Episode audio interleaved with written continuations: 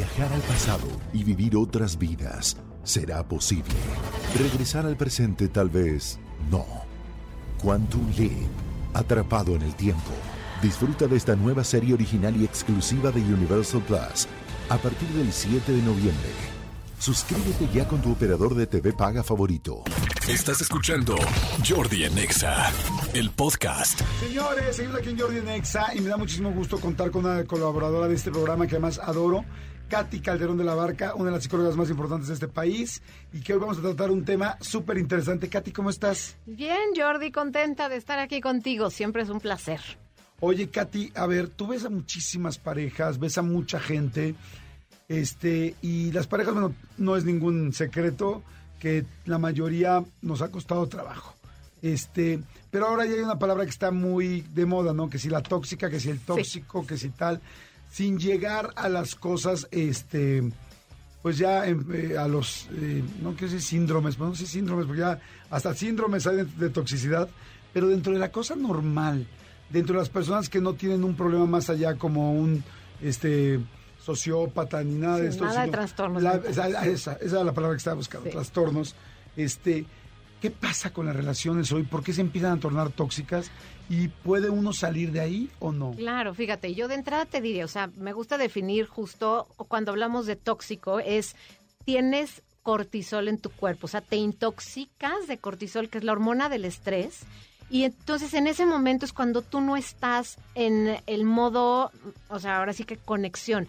Cuando estás bien con tu pareja, cuando estás con toda tu presencia, cuando miras, cuando escuchas, cuando tienes esta atención curiosa por, por descubrir qué te dice y también por tú estar ahí. Entonces, ¿qué, ¿qué es lo que generalmente pasa en las parejas? Las expectativas. O sea, número uno, entender que lo tóxico está ligado al estrés. O sea, me estresa mi pareja ¿Ok? porque a veces que viene ahí yo estoy esperando cumplir todas sus expectativas o estoy esperando que cumpla todas mis expectativas y entonces me encantó el otro día que les decía a una pareja, oye, a ver, es que no tiene que ser tu todo. O sea, puedes tener eh, cosas con tus amigos, puedes tener cosas con tu familia, que no sea tu todo, ten tu espacio individual, porque así el espacio que ustedes construyen en su relación es rico, es pleno, se llena de lo otro que no es él o que no es o que no eres tú. ¿Y qué es lo que sucede entonces? Se enriquece, pero esta idea romántica que crecemos desde niños pensando que es el todo y mi media naranja y, y entonces es que como no no está cubriendo todas mis expectativas, entonces no sé si sea la pareja adecuada. Y no, no se trata de Na- eso. nadie puede ser tu todo, ¿no? Nadie puede ser tu O todo. sea, ni tener todo lo que quieres, ni tampoco ponerle toda la pues el peso de que todo lo que voy a hacer va a ser contigo. Exacto, por eso justo es el, lo tóxico, modo estrés. Tú lo acabas de decir, el peso. O sea, una pareja está para que la relación sume, aporte, enriquezca. Cuando hablamos de peso, o sea, yo le voy a poner el peso y la expectativa y no la cumples, le cobras unas facturas al otro, Jordi, terribles, porque, porque ti- tienes que ser mi todo y me dicen a veces, es que no me pone la atención que yo quisiera. O sea, una cosa es que tú tengas claro que necesitas en tu pareja. O sea, uno, ¿qué aportas? Yo sé que yo aporto una capacidad de escucha importante, que soy divertida, que soy, o sea, empiezo a darme cuenta qué aporto. Por un lado, eso es indispensable, saber qué le pongo yo a la relación. Y por otro lado, ¿qué aporta mi pareja? Con eso que los dos aportamos, construimos el espacio de relación, que es el espacio rico para estar. Pero si yo le estoy además sumando Ay, pero no está ahí, no, no me contesta siempre el celular. Pero es que cuando yo estoy de malas o cuando yo estoy triste, no está ahí para contestarme. Eso quiere decir que le estás poniendo el peso de que seas el todo. No, pues si no está ahí, lo tienes que gestionar tú. Y eh, se valdría, por ejemplo, es que yo quiero que cuando tenga un problema esté él ahí o ella ahí. ¿Puedes hablarlo con ella o tienes que resolverlo tú y saber que no siempre va a estar ahí? Bueno, evidentemente no siempre, pero saber que nunca va a estar ahí. No, fíjate, ahí es, le mandas el mensaje o le haces la llamada. Si no te contesta, o sea, es- lo voy a resolver yo. Y más adelante le voy a compartir cómo, cómo sería modo tóxico.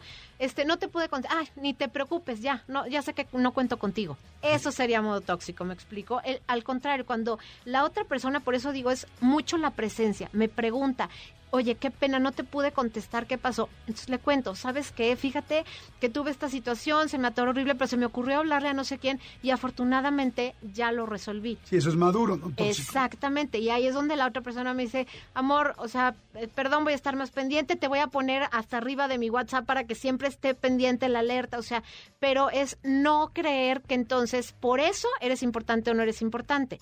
Y claro, si ya se repiten miles de estas en donde no te ponen atención, entonces también, es decir, creo que hay un tema en esto, ¿me explico? Evaluar sin- Exacto, mi pareja así es y así va a ser. Entonces, pongo en la balanza, ¿me alcanza para seguir en esta relación o voy a estar yo sobreexigiéndole?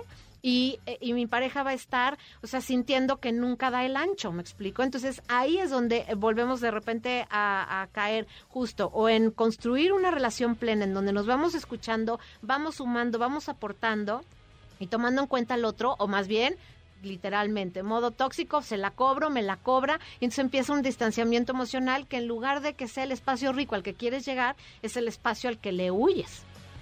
Wow, claro, tienes toda la razón. Ahora, si tú platicas con una persona, tú le dices lo que quieres, esa persona intenta hacerlo o no, tú dices, ok, no es así, esta persona, su naturaleza no es esa, me alcanza con eso, quiero esta relación o no la, o no la quiero, ahí tienes que decidir, ¿no? Ahí tienes que decidir y ahí es donde muchas veces te atoras porque yo siempre trato de explicarles, hay dos frecuencias. Una es la del amor, la del afecto, donde está el cariño, y otra es la de la interacción. Puede haber mucho amor, mucho cariño y, y profundamente quieres a la persona, pero la interacción que tienes no es la sana, Jordi. Entonces, ¿qué sucede? Vas a decidir de manera muy honesta con todo ese amor que yo te tengo, no es la relación que quiero, no es la relación que, que me está dejando un espacio de paz, un espacio de, de riqueza para ambos. O sea, estoy más en conflicto independientemente de todo el amor que te tengo. Entonces puedo terminar una relación en donde quiero mucho a la persona porque la interacción no es la interacción adecuada. Ok, a ver, está interesantísimo el tema. Si tienen una pareja tóxica o tú te sientes que ya está siendo tóxico, te quiero preguntar ahorita que regresemos, ¿cómo se hace una persona tóxica? ¿Por qué se hace tóxica? Y este y también preguntarte cómo poder arreglar una situación tóxica ya de ambos cuando ya están adentro, de hasta de uno de- o de los dos. Vamos de volada a este a un corta música y regresamos. Sigo con la psicóloga Katy Calderón de la Barca. Jordi en Exa. Ya estamos de regreso con Katy Calderón de la Barca y estamos platicando acerca de eh, novios, esposos, eh, parejas tóxicas. Me quedé con la pregunta de cómo se hace una persona tóxica, ¿por qué te haces tóxico? Fíjate, normalmente traemos, todos traemos traumas, o sea, unos son en la infancia, otros son en la adolescencia, pero generalmente son situaciones, o sea, un trauma es algo que pasó demasiado rápido, que es demasiado intenso y que es inesperado, o sea, la carga es realmente profunda emocionalmente, entonces no te alcanzan tus recursos para poder manejar esto. ¿Qué quiere decir? Soy un niño pequeñito, me abandona mi papá, o soy un niño pequeñito, hay mucha violencia eh, o hay, hay temas de alcohol, drogas y entonces no tengo papás presentes. ¿Qué sucede con esto? Pues que yo crezco siendo alguien que me da mucho miedo relacionarme, que este papá que de repente se fue y desapareció me deja en una situación de abandono. Entonces, ¿cómo crezco? Crezco siendo este adulto que además se hizo fuerte y tuvo que dejar de sentir, ¿no? ¿Y qué sucede en una, en una relación de pareja? Cuando empiezo a ver que mi pareja no me está dando ese nivel de atención, entonces empiezo a actuar con, desde ese miedo. Cuando, y esto nos pasa siendo, ahora sí que de género mujer, hombre, o sea, Ajá. no importa, esto es el ser humano, me explico, que vivimos esto. Entonces, si yo logro darme cuenta cuál fue la historia de mi desarrollo emocional, entonces, ¿cómo, eh, ¿qué quiere decir esto? Cómo mis afectos, o sea, papá, mamá, eh, hicieron estragos en mí, en mí. ¿Me dieron seguridad o me dieron mucha incertidumbre? Entonces, si yo vengo de ese lugar, me tengo que hacer cargo, Jordi, de cómo reacciono y de cómo me relaciono, porque dentro de mí, el famoso niño interior o niña interior, o sea, tiene miedo de abandono, tiene miedo de que este, esta persona que quiero, porque se reproduce el, el tema del papá, sea sea suficiente para la otra persona y entonces hago berrinche, me enojo y ahí es donde, o sea, siempre les digo, ve de qué edad pareces.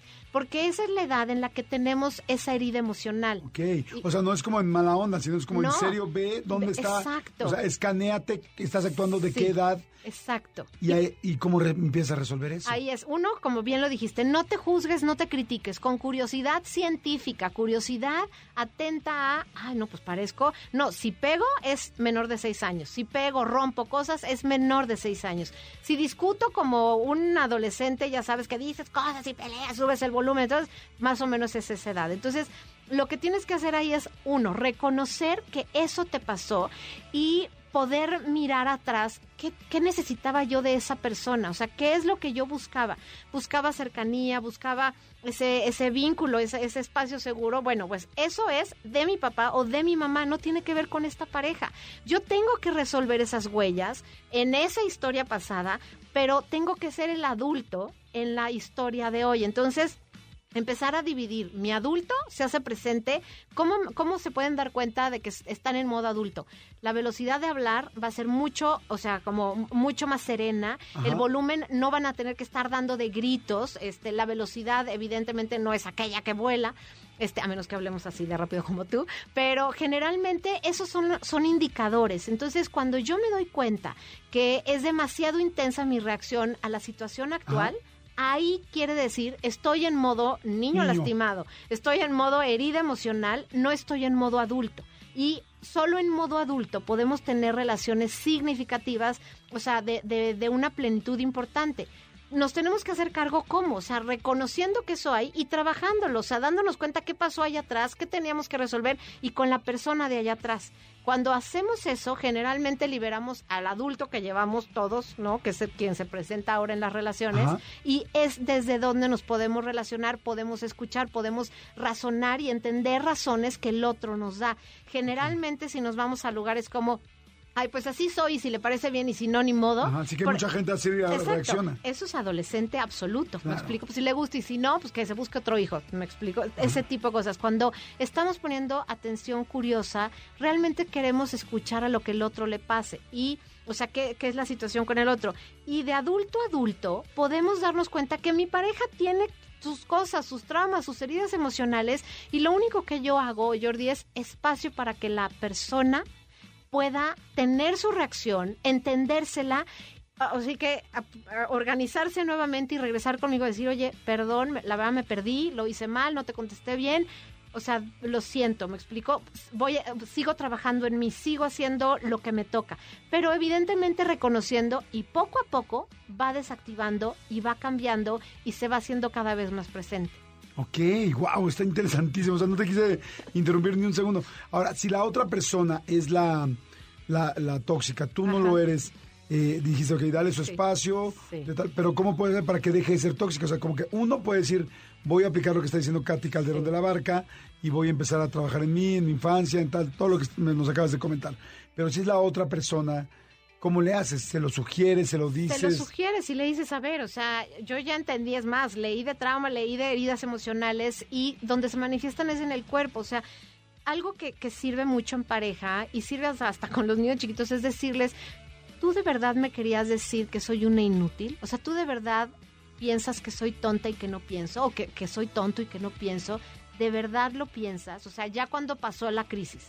Entonces, generalmente ahí, cuando está su, su lado adulto y tu lado adulto, no, ¿cómo crees, amor? Para nada, ok. Ok. Es eso, es que eso que dijiste allá, entendí que Me vino de un, de un dolor, o sea, de, de una reacción totalmente distinta. Me dolió mucho. Y eso que vino no es, o sea, tu yo centrado, no es tu yo adulto. Entonces, o sea, lo que yo te quiero invitar es que si esto pasa seguido, pues que lo trabajemos. O sea, la, yo ya he oído y además hoy la inteligencia emocional por todos lados la escuchamos. Las heridas emocionales nos alcanzan y atropellan nuestra relación. Yo la verdad no quisiera que a ti te atropelle la, o sea, tu, tu huella emocional y que haga cachitos nuestra relación. Entonces te invito literal a que a que hagamos Que trabajemos sí, esto, tomemos una terapia, juntos. leamos un libro Exacto, juntos, tomemos cual. un, talla- un taller. Exactamente, tal cual. está muy interesante, Katy. Gracias, muchas gracias. Me encanta cuando hablamos de muchos temas y especialmente de pareja. No, no, es que estoy pensando ahorita, digo, pues claro, es que es tan difícil, o sea, cada quien con su idea. Eh, uno reaccionando como adolescente, el otro reaccionando como niño. El adolescente le dice una cosa horrible a la otra persona. La cosa que le dijo es no, no por ofender a un niño, sino a cualquier adulto. Entonces el adulto después queda ofendido. O sea, madre santa, o sea, así, ahora entiendo, cual. ahora, ahora entiendo su trabajo de psicólogo, es que difícil. Un cóctel terrible, pero como lo dijiste, cuando lo empiezas a analizar, dices, ok, sí se puede hacer algo cuando tú también entiendes que esto te pasó a ti. O sea, todos cargamos una huella que nos pasó y que nosotros fuimos inocentes en el momento en el que la vivimos, pero somos responsables de sanarla. Claro. Ay, me, me encanta, Katy. ¿Dónde te puede localizar la gente? Cuéntale de tus libros, Ay, un pues, poquito de todo, porque hay mucha información que pueden sí. obtener de Katy. Padrísimo. Bueno, pues les cuento. En, en YouTube está eh, mi canal donde hay varios videopodcasts. Es terapia, o sea, absolutamente. Y hay uno con Jordi maravilloso, justamente, Sí, está muy lindo. que habla también de una parte increíble de cómo el, el miedo le puedes dar la vuelta. Bueno, hay, hay muchos tips, pero bueno, ese es un canal en donde vienen muchos tips de terapia. En mi página, El que canal es, es es, Katy C de la Barca, es Katy se escribe C-A-T-H-Y, y ahí están los videopodcasts. Todos tienen que ver con terapia. Este, no, no, no vayan a buscar chismes ahí, porque lo que hay es, o sea, son temas de terapia. Y en la página de www.caticedelabarca.com, ahí hay talleres. Tengo unos talleres en línea, justo para que a los papás no les pase esto. Uno del miedo, de cómo trabajar el miedo con los niños, de control de esfínteres para que la pipi tramposa no les gane a los niños. Y hay uno para papás de adolescentes que Jordi muy lindo me hizo la presentación de mi libro. Y justamente este taller es para que tengan tips de cómo manejar las emociones, de cómo ser los papás ejemplos eh, que inspiren, que motiven en lugar de que castiguen y amenacen. Esos están en línea también ahí en la página. Y bueno, en todas las redes sociales como Katy C. de la Barca, ahí encuentran la información. Y pues el libro que tengo, también justo una guía para padres de adolescentes de cómo poder tener una paternidad mucho más consciente, lo encuentran ya en todas las librerías, en línea y en las librerías de, de todo el país. Así Y está que- muy bueno. Consíganlo ya. Gracias, gracias, Katy, muchas gracias. Oigan, pues bueno, buzos y pónganse al tiro con su tóxico o con su tóxica o contigo, que eres el tóxico. Escúchanos en vivo de lunes a viernes a las 10 de la mañana en Exa FM 104.9.